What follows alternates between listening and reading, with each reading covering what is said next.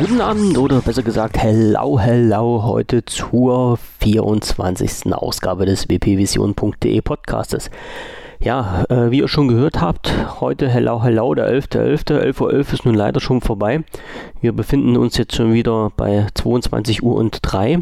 Nichtsdestotrotz wollte ich heute noch einen Podcast rausschieben, damit wir oder damit ich in der regelmäßigen Sendezeit, im regelmäßigen Senderhythmus bleibe. Viel passiert ist die letzte Woche nicht. Ich habe jetzt gerade noch mal die News durchgeschaut. Drum wird das Ganze sich heute auch in ja, denke ich mal, in ein paar Minuten erledigt haben. Ich mache nochmal einen kurzen Abstecher zum letzten Podcast, als ich über Microsoft Teams gesprochen habe. Da sind mir im Nachhinein noch so ein paar äh, kleine Fehlerchen aufgefallen. Irgendwann hatte ich mal erwähnt, dass dort alle Microsoft-Dienste eingebunden sind. Also es nicht alle Microsoft-Dienste sind dort eingebunden, sondern äh, die Dienste, die dann großteils zur Kommunikation genutzt werden oder wurden. Und auch teilweise die Office-Dokumente beziehungsweise die Office-Dienste, die es da alle gibt. Die zweite Sache, die ich erwähnt habe, war das Blättern im Skype, wo ich dann angesprochen hatte, dass man dann Dateien sucht, die man äh, oder Dateien besser finden kann, die man geschickt bekommen hat. Ja, ich weiß, es gibt auch die Möglichkeit, äh, diese Dateien, die man über Skype sich hin und her schickt, direkt über den Browser abzurufen. Also per Browser in sein Verzeichnis halt reinzugehen, wo die Dateien von Skype direkt abgespeichert sind. Da muss man nicht lange suchen. Aber mir ist es halt letztens so gegangen, dass ich halt eine Übertragung gesucht habe und echt in dem Moment wirklich nicht dran gedacht habe, dass die halt auch auf dem Rechner irgendwo in ein Verzeichnis abgespeichert werden. Ja, shit happens. Ja, man kann sich auch selber viel Arbeit machen. Ich habe dann den Verlauf durchgesucht und habe es trotzdem gefunden. Also das Problem sollte es dann bei Microsoft Teams nicht mehr geben. So, was ist jetzt die letzte Woche angefallen, beziehungsweise diese Woche, weil es ist ja schon, wie gesagt, Freitag der 11.11. .11. Äh, Kantar hat mal wieder ein paar Verkaufszahlen veröffentlicht. Ja, was, was erwartet man denn anderes als das, was die letzten Quartale halt auch schon passiert ist, nämlich dass die Verkaufszahlen der äh, Geräte von Microsoft bzw. der Geräte mit Windows Phone weiterhin sinken. So kann sich jetzt jeder selbst sein Bild ausmalen, was er sich da ausdenkt. Äh, Android war, glaube ich, wieder an Platz 1 nach iOS und dann irgendwann abgeschlagen, mal wieder Windows 10 Mobile bzw. Windows Phone. Es ist herausgekommen ein, nicht ein Laptop, sondern ein Lapdoc und zwar für das HP Elite X3. Das sollte es wohl bei der Vorstellung, als das HP Elite mal offiziell das Licht der Welt erblickte, mit angesprochen worden sein. Es ist wahrscheinlich ein bisschen an mir vorbeigegangen. Zumindest ist es jetzt im deutschen Store aufgetaucht. Und ja, das sieht aus wie ein kleiner Laptop. Mensch, das ist ja jetzt eine Zungenbrecherei. Aber wird mit den HP Elite X3 gekoppelt und kann dann als äh, mobiles Gerät genutzt werden. Der ganze Spaß nennt sich auch HP Elite X3 Lab Dock und soll wohl kosten 712,81 Euro. Ist zwar eine ziemlich krumme Zahl, ich gehe mal davon äh, aus, dass das einfach jetzt nur eine 1 zu 1 Übersetzung aus den US-Store bzw. aus den äh, Dollarpreis jetzt ist. Und wie gesagt, ist halt auf der deutschen Seite von HP im Zubehörbereich schon zu finden. Wenn es da was genaueres gibt, werde ich nochmal darüber berichten. Es ist dann quasi so, dass man dieses Gerät an sich hat, das mit seinen HP Elite X3 koppelt und dann dieses Ding halt als, ja, als mobiles System, als Laptop benutzen kann. Die ersten Testberichte vom New Surface Book sind aufgetaucht. Ich habe mich da noch nicht weiter so reingesteigert in die ganze Materie, müsste das allerdings mal tun. Äh, soweit ich jetzt gesehen habe, also viel Überwerfendes ist jetzt äh, nichts bei rumgekommen, also irgendwas, was man wirklich jetzt als knallharte Schlagzeile nehmen könnte. Aber ich schaue mir den ganzen Spaß nochmal genauer an. Als zweites Gerät spielt hier wieder mal rein das Alcatel Idol 4S. Es gibt es ja schon länger, beziehungsweise gibt es die Information schon länger, dass dieses Gerät halt auf den äh, Markt gekommen ist.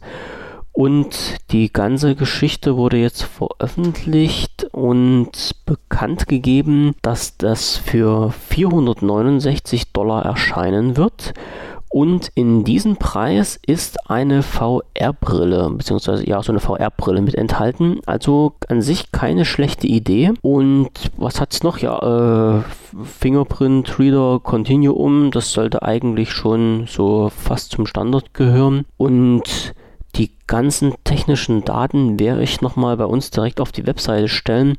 Was allerdings fraglich ist, das ist, ob das Alcatel Idol 4S überhaupt nach Deutschland kommt. Es gibt ja nun einige Geräte, die nur auf den asiatischen bzw. auf den amerikanischen Markt gelandet sind. Wieso, weshalb, warum auch immer, das kann ich nicht beantworten. Äh, ich gehe auch davon aus, dass das Idol 4S äh, bei uns nicht auftauchen wird. Aber wie gesagt, warten wir hier mal die Zeit ab und ein paar Eckdaten werde ich dazu posten und den Link auch mit in die Shownotes reinschreiben. Ja, weil wir gerade hier von neuen Sachen reden, es ist aufgetaucht ein Patent für eine Microsoft Smartwatch, äh, beziehungsweise ist das Patent nicht aufgetaucht. Das Patent, das gibt es wohl schon seit einigen Jahren, aber es wurde dafür eine Aktualisierung vorgenommen. Lange Zeit wurde ja jetzt darüber diskutiert, was jetzt passiert, ob es ein neues Band gibt oder ob Microsoft überhaupt eine neue Smartwatch oder Fitnesswatch rausbringt. Da also diesbezüglich hat sich Microsoft in den letzten Pressekonferenzen ja sehr bedeckt gehalten aber man geht halt davon aus oder man, man spekuliert, ja, ich beiße mal in das große Spekulatiusstückchen jetzt mit rein, es könnte was werden dadurch, dass halt die Änderung in diesem Patent vor ein paar Tagen vorgenommen wurde. Rausgekommen ist auch das neue Insider-Bild im Fastring. Bildnummer ist die 14965 das hat sich auch irgendwie heimlich still und leise rausgeschummelt. Den Changelog in Deutsch gibt es bei uns im Newsbereich unter news.wpvision.de. Den Link setze ich auch nochmal mit rein. Äh, viele große Sachen habe ich auch hier nicht erkannt. Es hat äh, das Update wieder wunderbar geklappt, so wie, man sich das eigentlich denkt und wünscht. Nicht wie die, nicht das letzte, sondern das vorletzte und das vorvorletzte, wo es ein paar Hängerchen gegeben hat. Es hat alles reibungslos, es ist alles reibungslos vonstatten gegangen. So, das Einzige, was bei mir jetzt irgendwie nicht stimmt, sind meine Konten von Microsoft. Die scheint auf mein Lumia 1520, was sich im Insider Fastring befindet, gekillt zu haben. Da gibt es immer irgendwie so eine Meldung, dass die Daten veraltet sind. Dann kann man das reparieren lassen. Die Reparatur war erfolgreich und fünf Minuten später kommt halt wieder die Meldung, dass die Daten veraltet sind und man da irgendwas machen sollte. So, wie gesagt, die deutsche Übersetzung findest du bei uns in den News-Bereich und ich schaue mir das halt auch nochmal in Ruhe an, ob es dann irgendwas Besonderes gibt. Ja, was besonders herausgehoben wurde, war, dass es in der Notification Bar sich was geändert hat. Aber naja, ist halt ein Insider und da sollten halt auch ab und zu ein paar Neuerungen dazukommen. Weiterhin ist im News-Bereich zu finden ein kleiner Erfahrungsbericht zum Amazon Echo oder Echo, nee, Echo wird das ausgesprochen, genau. Den hat der Thorsten geschrieben. Der hat jetzt irgendwie so ein Teil bei sich in der Wohnstube rumliegen und war davon so begeistert, dass er mal ein paar Daten und Eindrücke dazu schriftlich festgehalten hat und auch ein paar Bilderchen dazu und sogar ein kleines Video hat er gedreht. Kann ich nur empfehlen, schaut euch das mal an. Wer nicht weiß, was das ist, kann dort so ein paar erste Eindrücke gewinnen und mal sehen, was das Ding so auf dem Kasten hat. Also es ist schon keine schlechte Sache. Ich sag's mal vorab, wer das Ding gar nicht kennt, das ist sowas wie ein kleiner Bluetooth-Lautsprecher, mit dem man halt äh, per Sprachsteuerung auch auf seine Amazon-Dienste zugreifen kann. Ähm, größeres Problem, was ich jetzt hier nochmal mit ansprechen will, ist immer noch der Support bei B2X. Ich hatte ja schon vor einiger Zeit mal erwähnt, dass die ähm, Kollegen von B2X den Support von den Microsoft-Geräten übernommen haben, aber irgendwie scheinen die damit noch nicht so richtig klar zu kommen. Ich habe aus, den, aus dem Forenbereich einen User, der Probleme mit einem Tablet hatte, wo er sich an Microsoft gewandt hat, also damals noch an den Microsoft Support. Da wurde ihm gesagt, dass es wohl nicht mehr möglich ist, dieses Tablet, äh, 1, 2, 3, dieses Tablet zu reparieren. Und äh, es war jetzt schon der Punkt erreicht gewesen, dass, dass die Leute vom Microsoft Support gesagt haben, Ähm, er bekommt dann halt sein Geld zurück, wenn er dieses Gerät einschickt und die wollten sich halt in den nächsten Tagen nochmal melden. Und das war wahrscheinlich genau der Umbruch, wo der Support von damals, denke ich mal, Arvato dann auf B2X übergegangen ist. Und da ist äh, mit diesen Supportaufträgen wahrscheinlich sehr viel in die Hose gegangen. Also die Leute haben sich dann natürlich nicht mehr gemeldet gehabt. Er hat dann sehr, sehr lange versucht, die Leute von B2X zu erreichen. Hat zwar jemanden bei denen an die Strippe bekommen, aber das war jetzt bloß, ich will jetzt nicht sagen, der Hausmeister oder das Sekretariat, aber zumindest jemand, der keine, also fachlich damit nicht so richtig betraut war, wie die ganzen Abläufe dort sind und der dann immer versprochen hat, äh, diese, diese Problematik weiterzuleiten und wo ein Rückruf erfolgen sollte, was halt auch nicht passiert ist. Und irgendwann nach vielen, vielen Mails und Telefongesprächen und Anträgen und äh, Tweets, die rausgegangen sind an noch Microsoft Help und sowas, äh, hat sich dann jetzt doch mal ähm, B2X gemeldet und hat das Problem aus dem Weg geschafft. Also wie gesagt, das ist schon, ich glaube, mehrere Monate zieht sich das Ganze schon ins Land. Also die Leute sind da nicht die schnellsten. Ich weiß jetzt nicht, woran das liegt, ob die äh, Übergabe der Daten nicht so richtig geklappt hat oder ob die so lange gebraucht haben, diesen ganzen Support aufzuarbeiten. Ich kann es nicht sagen. Problem ist halt auch, dass die Leute, die jetzt Probleme mit ihren Lumias haben und sich an den Support von B2X wenden, teilweise auch ein bisschen warten müssen, zumindest ja einen, einen kleinen Dämpfer kriegen, wenn das Gerät nicht mehr in den Garantiezeitraum liegt oder angeblich nicht mehr im Garantiezeitraum liegt, denn das ist das nächste Problem.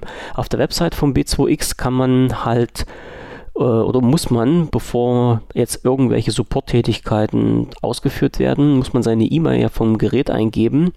Die wird dann im Hintergrund irgendwie gegengecheckt und wenn das System meint, das Gerät ist nicht mehr im Garantiezeitraum drin, kommt man aus diesem regulären kostenfreien Support raus oder fliegt dort raus und dann werden einem irgendwelche unmöglichen Dinge angeboten. Also irgendwie scheint wohl in diesen Warenkorb, der dort automatisch sich dann auftut, ist dann irgendwie eine Display-Reparatur schon mal drin für 190 Euro.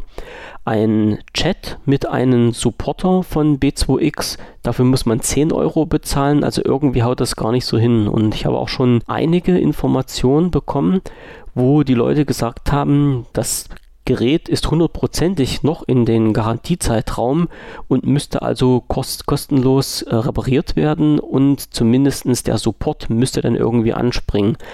Irgendwie hat das jemand mal ein bisschen probiert und hat halt immer neue Supportanträge gestellt und hat dann festgestellt, dass dann irgendwann mal im Hintergrund dieser Abgleich wohl mal richtig funktioniert für kurze Zeit und plötzlich war halt mit einer derselben E-Mail, äh, mit einer derselben E-Mail gestern das Gerät aus dem Supportzeitraum raus und heute war es plötzlich drin und äh, der Supportantrag konnte gestellt werden.